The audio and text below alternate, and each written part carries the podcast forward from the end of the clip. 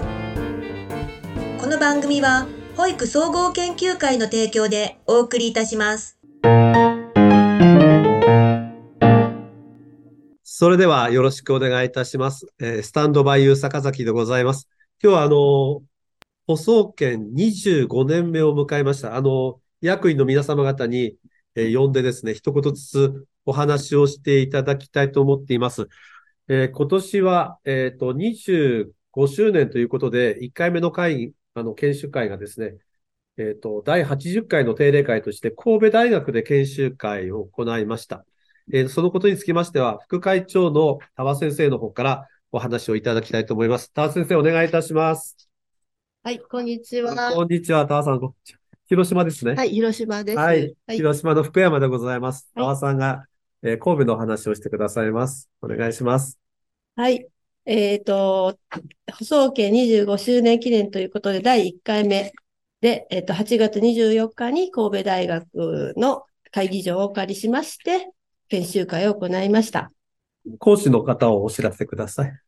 はい、講師の方は、えっと、タムの森こども園全国社会福祉法人経営者協議会副会長の谷村誠様。それから、立花愛のその幼稚園全国、えー全日本私立幼稚園連合会認定こども園委員会委員長浜名博様。そして、えっと、神戸大学大学院の人間発達環境科学研究科教授、教育連携推進室長の北野幸子先生でした。はい。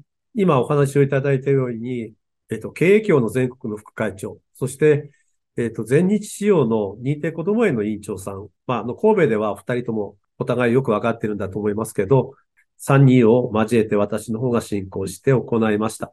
えっと参加者は、えー、70数名で、地元の方々もたくさん来てくださいました。はい懇親会がとっても楽しかったですよね。はい。えっ、と、日本酒のお店のそうでしたね。坂林。はい。坂林という日本酒の、えっと、お店だったんですけれど、非常に、この前のですね、研修会の内容が忘れるぐらいはい。楽しいお話でございましたね。はい。もう日本酒しかなかったですよねそうで。すね。はい。はい。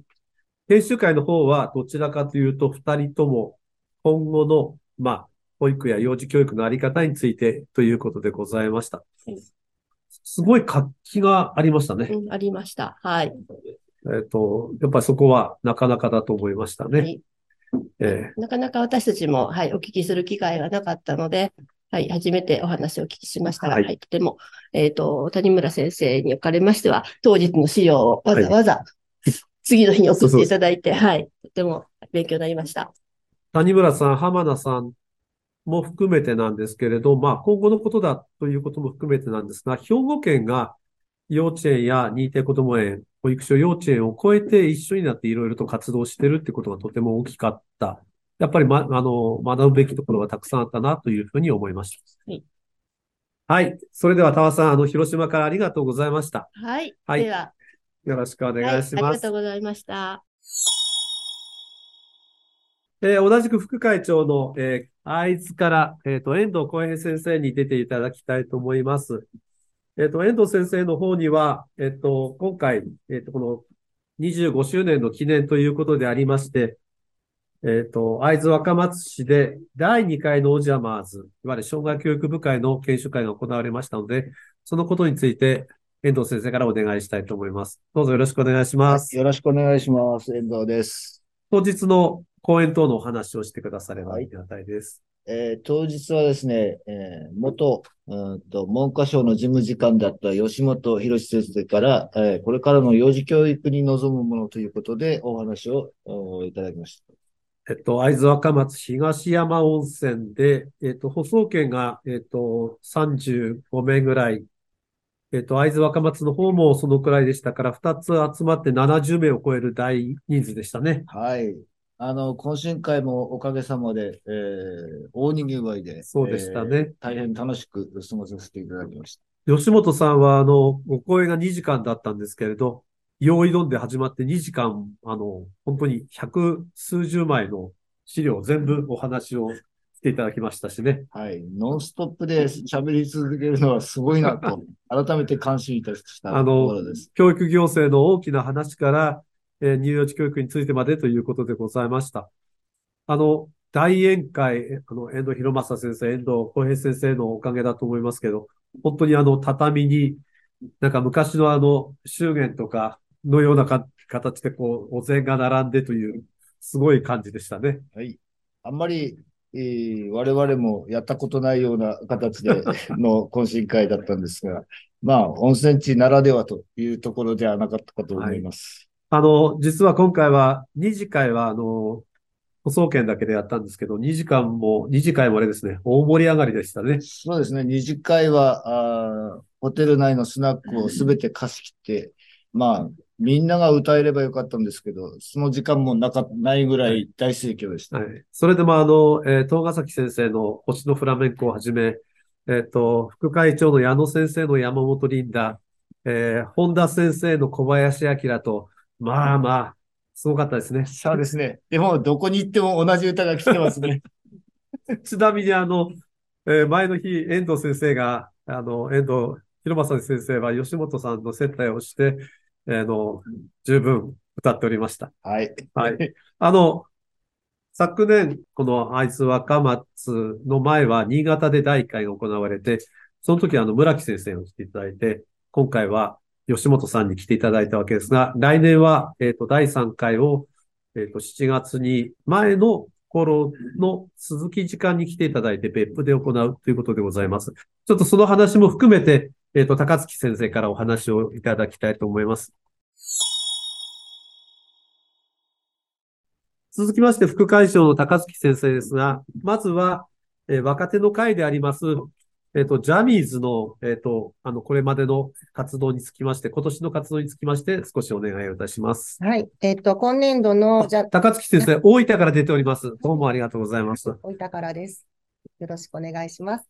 えっと、今年度の次世代委員会ジャニーズはですね、えっと、オンラインなんですけれども、えっと、大学の、えー美術の先生をお招きして、えっと、オンライン2回、あと3週1回で、あの、美術、子供の発達、絵画の発達にについて、あの、勉強会をするようになっています。えっと、ジャニーズは今、あれですね、来週には矢野先生のところに役員会をやり、熊本に行くんですね。そうですね。あの、矢野先生のところに、えっと、くんえっと、役員会、役員の皆さんでちょっと、あの、行って、視察に行って、えっと、先生のところの様々な保育の仕組みとかを、えっと、学びに行こうかなというふうに思っております。あの、高槻先生、さっきあの、遠藤先生の時に、えっと、オージャマーズの第3回、はい。えっと、来年の7月ですかね、えっと、大分の別府なんですけども、はい。7月の別府は暑いでしょうかね。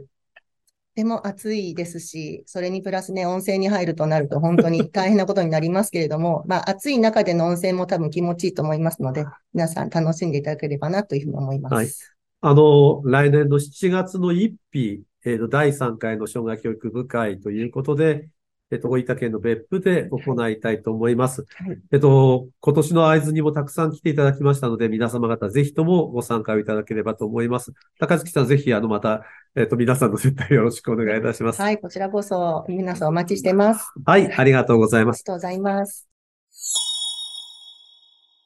続きましては、えっと、制度のお話をしていただきたいと思います。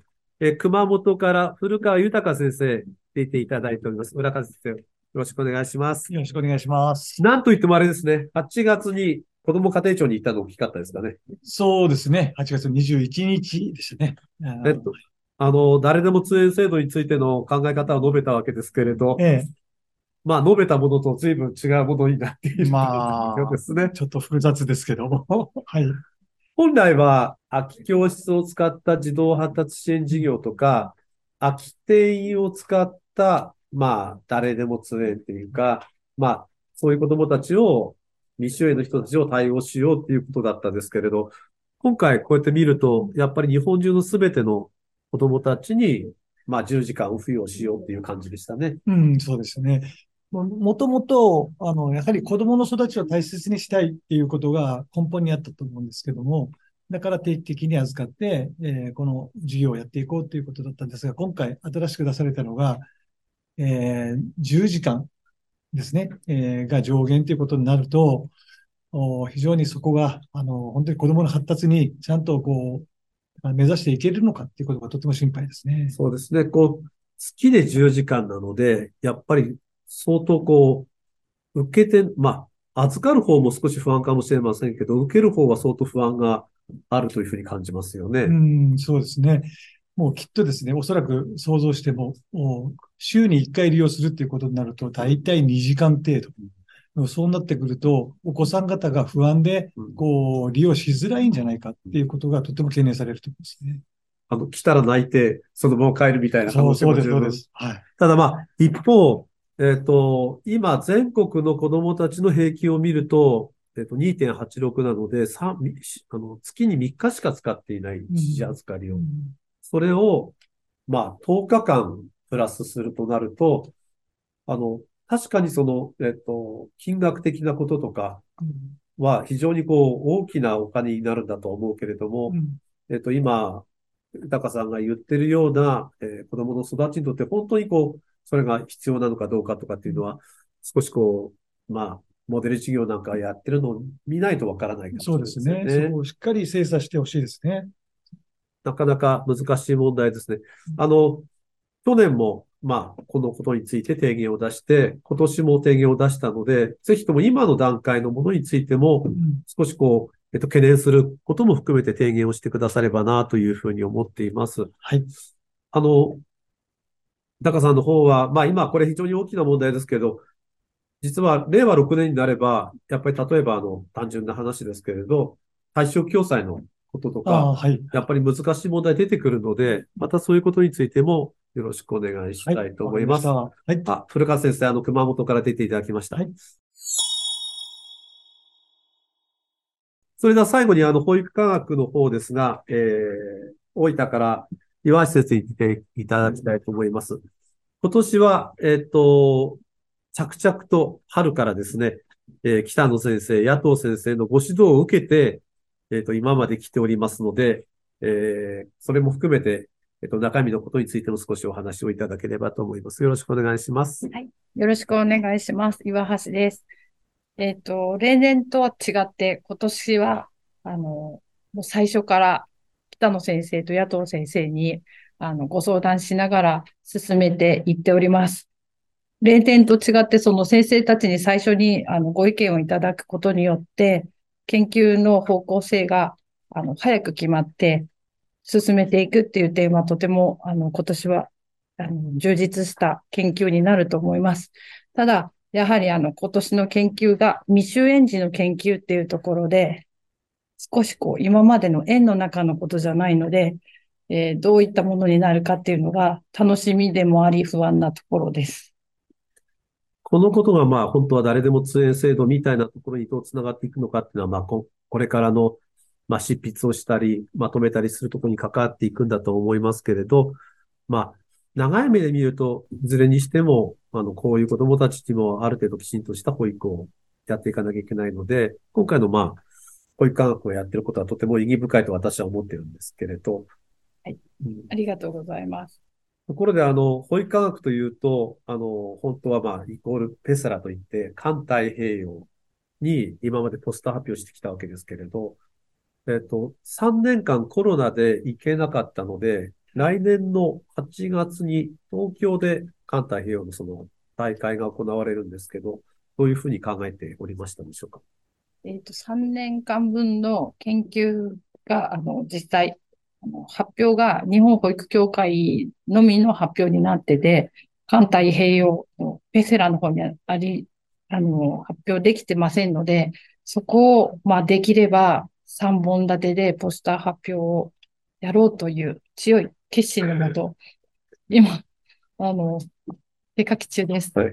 あの、ポスター発表といってもですね、きちんとあの、あの、大きく作ったものを小さくまとめたり、英語版にしたりっていう作業も非常に大きいですし、当日はあの、海外の人がたくさん来るので、それに対する対応とかもあるので、まあ、舗装券としては少し大きな、えっと、仕事の一つになる上に、まあ、来年は来年でまた保育科学の方ではまた研究をするってことですよね。そうです。あの、放送圏の日本語対応の先生、はい。英語対応の先生を、あの、お願いしまして、えー万全を尽くして、はい東京に臨みます。はい。私たちのあの、岩橋、あの、平山熊崎っていうのは、舗装系の頭脳でございますので、ぜひとも今後ともよろしくお願いしたいと思います。こちらこそよろしくお願いします。各部会ではありませんけれども、補助犬としてやっている大きなこととして、公開保育がございます。公開保育につきましては、副会長の矢野先生から、まずは今年の状況というものについて、えーまあ、まだ10月ではございますが、えー今年の状況についてお話をしていただきたいと思います。よろしくお願いいたします。はい。えー昨年度より始まりました、えー保育総合研究会独自のアンバサダー認定講習会を含めた公開保育というのを、えーやっておりまして、えー昨年度は15回の公開保育だったんですが、今年はなんと28回の公開保育を行います。で、今、10月の段階で今半分ほど、えー終了したような形になってます。公開保育につきましては、今年は、あの、大きなところとしては、昨年行ったところの保育会に出ていただいていて、去年の人たちがやっていると。もう一つは、今年、えっと、私のところもそうなんですけど、私のところや、岩橋先生、あの、田中先生のようなところが、あの、基本的には、その、プリプリの、えっと、本に掲載されるということですが、あの、どうでしたかね？あの、岩橋先生や田中先生のところ見ていただいたと思うんですけど、行ってみてどうでしたか？はい。えー、まあ、2回とも、本当あのあの、その当日だけでなくて、あの、もう本当、1ヶ月ほど前から、あの、準備をされてまして、当日までの経過をドキュメンテーションにされてまして、で、それで当日があり、その後もまた、えー皆さんで話し合うというような素晴らしい、こう、保育の流れをやってらっしゃるというのを感じました。あれですね、あの、私たちの舗装家の人たちだけではなくて、外部の人たちからもたくさん見に来てもらってたようですね。そうですね。えーついこの間ありました田中先生のところは、えー市長をはじめ、えー寝屋川の市長をはじめ、あの、保育行政の方々がたくさんいらっしゃいまして、そういった中で、えー子ども園が、あの、公開保育をするっていうところにすごく驚かれて、またそういったところの理解も深まったんじゃないかなと思います。えっと、私としては今年行っていただきました、えっと、園の方々は、ぜひともあの、来年度の保育会に掲載をしていただきたいというふうに思っていますし、矢野さんあれですね、あの、アンバサダー、まあ、今年アンバサダーになる人たちもあると思いますけど、あの、第2期のアンバサダーの研修を来年ぐらいにはぜひやりたいですね。はい。えっと、今年度アンバサダーの認証者が15名ありました。で、来年度はそれに加えて14名の方々がアンバサダーの講習を受けることによって認定されます。そうすることによってまた公開保育が広がっていくんじゃないかなと思っております。そうですね。学校評価と公開保育で、えっと、認定こども園幼稚園等は、まあ、あの、加算という言い方は非常にこう、打算 みたいに聞こえるんですけど、のある意味では非常に認められていることなので、ぜひとも進めてもらえたらと思います。今年やった人たちには、ぜひあれですね、何らかの形で資料をまとめて、えっと、皆さんに報告するような形にしたいですね。はい。えー公開保育が北は、えー青森から南は沖縄まで、えー広がってます。そういった中でどのような公開保育をしたかというのをまとめて、えー皆さんに発信でき、またそれが広がっていったらなと思ってます。はい、ありがとうございました。えっと、続きまして、あの、令和5年度の後半の事業、そして、えっと、令和6年の事業、また、あの、私たちにとって非常に一番大きい海外研修について少しお話をしていきます。えっと、11月の15日、16日に障害事業設立研修会がございます。こちらの方は申し込みが終わっていますが、三重県の鈴鹿市で株式会社エンジョイと舗装券が一緒になりまして、えっと、児童発達支援事業や放課後デイサービスについての、えっと、立ち上げの研修会ということを初めて行います。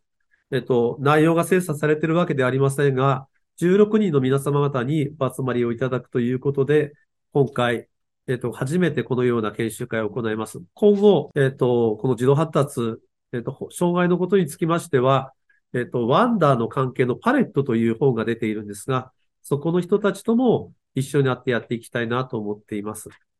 それでは、12月1日の第81回の定例会につきましては、えー、菊池さん、いいでしょうかね。菊池さんの方からお話をいただこうと思っています。茨城から参加していただいております。はい、えー、茨城県の菊池と申します。よろしくお願いいたします。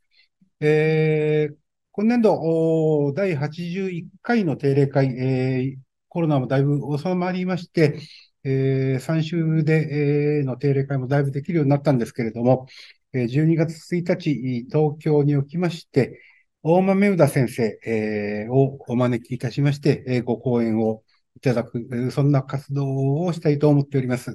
また、あの、当然、東海の坂崎会長からも、今後の行政、それから、え保育会の行方についてですね、えーいろいろまた、あの、参加された会員の皆様にお話をいただこうと、こんな風に思って、えーいい年を締めたいなと、はいこんな風に思っております。えっと、当日は、えっと、大豆宇田先生が13時から、えっと、16時から子ども家庭庁の、えっと、し保育専門官であります、しずめさんにも来ていただきます。そうですねはい。。あの、しずめさんの方には、まあ、今年の春からできました子ども家庭庁の様子を聞いていただくことになりますし、まあ、12月1日なので、今、菊池さんがおっしゃったように、忘年会も兼ねてということになりますね。そうですね。はい。子ども家庭庁もお新しくスタートいたしまして、またそこで、えーホットな話をお聞けるといいなと、おそんな風に思っております。はい。さあ、ありがとうございました。はいありがとうございました。同じ12月に、11日に近畿圏のブロック大阪でやります。実は昨年初めて行いましたが、申し込みから3日間で皆さんが集まってしまいました。えっと、近畿圏の検疫の研修会につきましては、永田先生の方から場所等も含めてお願いをいたします。えー大阪の永田でございます。よろしくお願いします。えー12月11日ですね、えー放送圏の近畿圏、えー近畿県域研修会 in 大阪ということで、えー開催をさせていただきます。えー会場はアットビジネスセンター大阪梅田というところなんですけれども、あのー大阪駅の、えー近くでありますとか、あの、よく聞きます大阪の北新地という、えー地名のところで、えー開催をさせていただくことになりますので、たくさんの方にご参加いただけたらと思います。よろしくお願いいたします。よろしくお願いします。当日、あの、私の方から基調講演をして、えっと、皆様方で、まあ、グループ討議を、討議をしていただくということになるんですけれど、実はまあ、昨年の大阪もそうでしたし、今年あの、うんえー春に鹿児島で九州検疫を行ったわけですが、その時も、えっと、時間が足りないぐらいでございました。あの、いろいろと、なかなか皆さんで話し合うという機会も放送権がないかもしれませんので、そういう意味では、ちゃんと地域で地域の話をしていくっていうのをこれからもやっていきたいと思っています。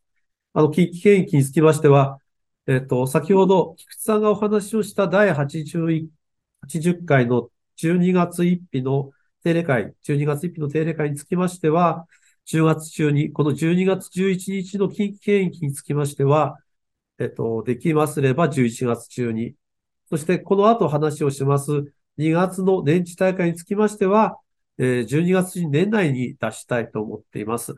大阪、あっという間に集まりますので、皆様方早めのそうですね申し込。みをお願いいたしますはい。永田先生、また後から海外の話もお願いします。そうですか。わかりました。よろしくお願いをいたします。さて、年が明けます2月7日、8日につきまして、今年は25周年記念の最も大きな、えっと、催しの一つとしての年次大会を沖縄で行います。えっと、田口さんから少しお話を聞きたいと思います。田口さんの日程とはい、また場所とお願いいたします。はい、えっと、来年の2月7日、8日の2日間で、1日目は文部科学省の藤岡課長にえーご講演いただいて、2日目は坂崎会長にお話しいただく予定で、えー場所はロイヤルオリオンホテルというところになります。えっと、沖縄の2月7、8なので、寒いのか暑いのかよくわかりませんが、えっと、え一度沖縄で、えっと、年次大会を行ったわけですが、今回の25周年でも最も大きな話し合いの一つになると思います。どうなんですかね？沖縄に行きたいでしょうかね？いやー、沖縄行きたいですね。沖縄行きたいですね。えっと、ロイヤルオリオンホテルは今改装中で、えっと、多分12月ぐらいに新しくなりますし、なおかつ、あの、やっぱりコロナが終わって、非常にたくさんの方々が集まってきていますので、ぜひとも沖縄でも集まっていただきたい。一応あの、マックス66人の部屋を考えています。えー今日は、あの、田口さん、横浜から来てもらってるんですけど、横浜の寒いのに比べると、2月の沖縄暖かいでしょうね。だいぶ、だいぶ違うんでしょうね。プロ野球のキャンプも始まってますから。そうですね。はい。ぜひとも沖縄に集まっていただければと思います。ありがとうございます、田ありが口さん。とうございました。さて、えっと、令和6年と令和7年度で大きな、えっと、ことがありますので、2つご紹介したいと思います。一つは来年度は、来年度の令和6年度は、もちろん総会もありますが、えっと、6年度のうちに25周年のラストの作業としての海外研修ということを、えっと、令和7年に考えてますので、令和6年度のうちに話を進めていきます。地域での定例会としては、来年10月に、えー秋田で、秋田市で定例会を行おうと思っています。今日、えっと、秋田県の、えー、由利本町から斉藤先生来てもらっています。斉藤先生、あの、10月のあ秋田っていうのはどんな感じなんでしょうかね。えっと、稲刈りが終わって、新米が美味しい季節です。あの、私は青森の人なんですけど、秋田っていうとあれですよね。その新米を潰して食べるんですよね。そうです。それが一番美味しいんです。そうですね。きりたんぽですね。鍋でも美味しいですし、えー焼いても美味しいはずですし、はいなおかつなんかよくわかりませんが、あの、おにぎりの小さいようなやつをねはい入れたりして食べるんですよねそうで。す。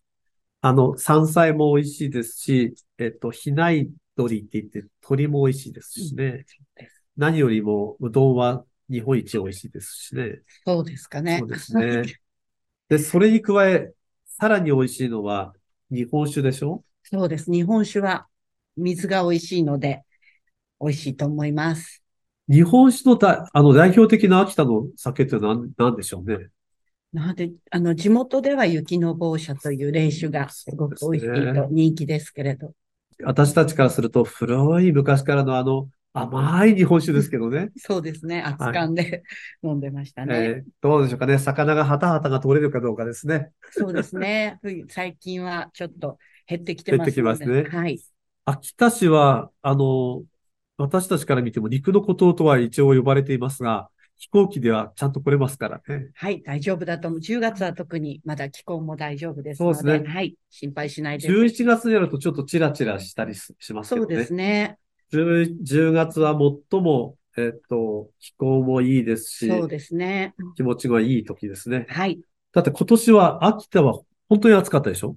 暑かった。この間までまだ半袖を着ていました。そうですよね。はいあの、夏だけが長くて突然冬が来るそうですね。秋があんまり。そうですね。あの、えっと、私たち青森と違ってちゃんと日本語が通じますので、皆さん秋田にぜひとも来年、い1年後ですけれども、来てくださればありがたいなと思います。斉藤先生はもちろん、はい。えっと、ジミハトさんも、はい。えっと、今野先生は親子で、はい。川島し、あの、新庄さんももちろん親子で、はい。ぜ。ひとも、はいえっと、皆様方の面倒を見てくださればいいと思います。はい。秋田は大変美味しいのでよろしくお願いします。見るものとしては、秋田市だと関東ですかね。そうですね。祭りがありますね。はい。夏ですが、夏関東は。ですが関はい東ですね。何よりも、なんかよくわからない鬼のようなものがありますね。そうです何でしたっけ、あね。れ？小鹿の生ハゲです。生ハゲですね。生ハゲ太鼓もとてもかっこいいですので、ぜひご覧いただきたい。悪い子は稲がってやつですね。はいそうです悪い子は稲が。いぶりがっこもありましたね。いぶりがっこもありますいぶりがっこはチーズと一緒に食べると美味しいですね。最近は最近はチーズと一緒に食べます、食べるようですけど。何を二人で話してるのかよくわかりませんが、来年の10月は秋田でございます。はい。はい。ありがとうございました。はい。斉藤ぜひ今日は秋お待ちして田からでしたおります。。よろしくお願いします。さあ、25周年記念の最も大きなお話として、えっ、と、海外研修ございます。永田事務局長の方から、現在決まっていることを話をしていただきたいと思いますけど、細県は10周年がイタリア、えー、15周年は？スウェーデン、フランス。そうでしたか？あの、あれですね。イタリアはひたすらスパゲッティを食べてたんですね。で、スウェーデンとフランスは確かカモシカじゃなくて、トナカイだ、トナカイ食べてたんですね。フランスではエスカルゴを食べてましたね。はい、食べました。食べてることしか 記憶にないです。20周年はアメリカでしたね。そうですね。ステーキだけでしたね。そう、いきなりステーキ、ニューヨークです、そうですね。あとは広正さんが歌ってましたね。それしかありませんでしたね。あの、研修いっぱいしてきました。はい、25周年記念を、えっ、と、一応、まあ、今、今25年目になったばっかりなので、えっ、と、令和6年、7年の授業にしたいですが、今決まっているところを少し永田さんお知らせください。お願いします。はい。えー、とりあえず、あの、海外研修の実施につきましては、えー、行うということでね、皆さんご理解をいただけて、えー、これからお伝えをいたします日程に向けて、えー、参加の方向でご予定いただけると助かるなと思います。でまず、あの、一応、今のところいろいろな海外情勢でありますとか、えー、円安でありますとかがありますので、えー、少し、えー、先の計画とさせていただいて、え令和7年5月に、え実施をしたいなと、今、計画を、え三役の中で決めたところでございます。今までまあ、クリスマスの時期だったわけですけれど、まあ、来年の、え6年の11月よりは、少しまあ、あの、今の戦争のような状況も鑑みれば、そちらの方がいいだろうということですし、なんか6月、7月になると、あの、学校が終わってしまうそうですよね。なんかそうですね。ですから、それ考えると、5月が一番いい時期なのではないかと言ってました。で、まあ、令和6、あ、7年の5月ということですけど、行き場所は今のところ2つぐらいですね。そうですね。はい。えー、こっそり発表しちゃっても大丈夫なんですか？検討しなきゃいけませんけど。そうですね。はい。はい、一応、あの、候補としては、えー、2か、2つのね、国になっております。あ、3つかな？えー、1つ目はドイツから、えー、オーストリア。そしてもう1つがスペインということで、えー、この2つの工程で今のところ、えー、2つの選択肢を今後決めていくということになっています。どっちも素晴らしいね。そうですね。ドイツね。ドイツはソーセージ食べるんでしょうね。やっぱ食べることなんですね。冬はカツ食べるんでしょうね。ああ、カツなんですね。はい。ドイドイツはビールを飲んで、みたいですね。冬はワインを飲んでですね。スペインは、あ、ワインです。スペインワインなんですかね。どうなんですか？どっちにしても、なんか、パエリアとかで食べるんでしょうね。桜とファミリアもあるんでしょうね。で、またこの、これがまあまあ、情報の一つなんですけれども、えー、サグラダ・ファミリアの、えー、ふもとに、えー、世界最古の幼稚園があるという情報を、この旅行を、えー、計画いただく、あの、日通の旅行代理店におられる、えー、岡村さんという方からの情報をいただきまして、えー、これはちょっと、えー、ワクワクする情報だなと思って感じているところです。今25年目で、それ27年目の春になるんですけど、今から入る人もいるかもしれませんね。本当ですね。いきなり行けるかもしれませんね。そうですね。ただまあ、あの、このまま円安が進むと少し高いかもしれませんが、まあ、歩けるうちに歩くっていうのが基本でしょうね。そうですね。行けるうちに。足腰が。まあ、そんなこと言っちゃいけません、ね。えっと、ドイツもウィーンも、えっと、ドイツ語です。えっと、ドイツ語はドイツ語で、ウィーンはシラブルのないドイツ語なので、アフビーダズイエンとアフィータシエンっていうやつですね。今度またねってやつですね。えー、津軽弁だとヘバナってですね。スペインはスペイン語ですよね。でもスペイン行ったら、なんか赤い服着て踊ったりするんでしょうかね。ああ。女性陣がですか？多分。矢野さん赤い服着るかもしれません。高槻さん多分似合いますよね。ですよね。えー、いや、あそこに並んでる4名 ,4 名とも全員なら似合うんじゃないでしょうか。はい。さあ、放送権のお話、今日、えー、40分にわたってお話をしました。皆様方、これを聞いて放送権に入りたいなという人がいましたら、こちらの方に、こちらの方に、あ、見えませんかね。え永田さんの方にお電話をくだされば、永田さん、お電話番号どうぞ。はい、事務局をしております、えー永田と申します。えー第二精神保育園というね、認定こども園を大阪府でやっておりますので、その第二精神保育園まで連絡をください。電話番号でいいですか？はい、電話番号。はい、電話番号は072-874-0981。もう一度言います。072-874-0981となります。ありがとうございました。それでは皆さん、えー坂崎隆弘のスタンドバイユー、これで終わりたいと思います。日本語で今度またね、ドイツ語は、アフィーダズイエン、えーウィーンではアフィッシエン、そして津軽弁ではヒバナー。じゃあ皆さんさようなら、今度またね。ほなねー。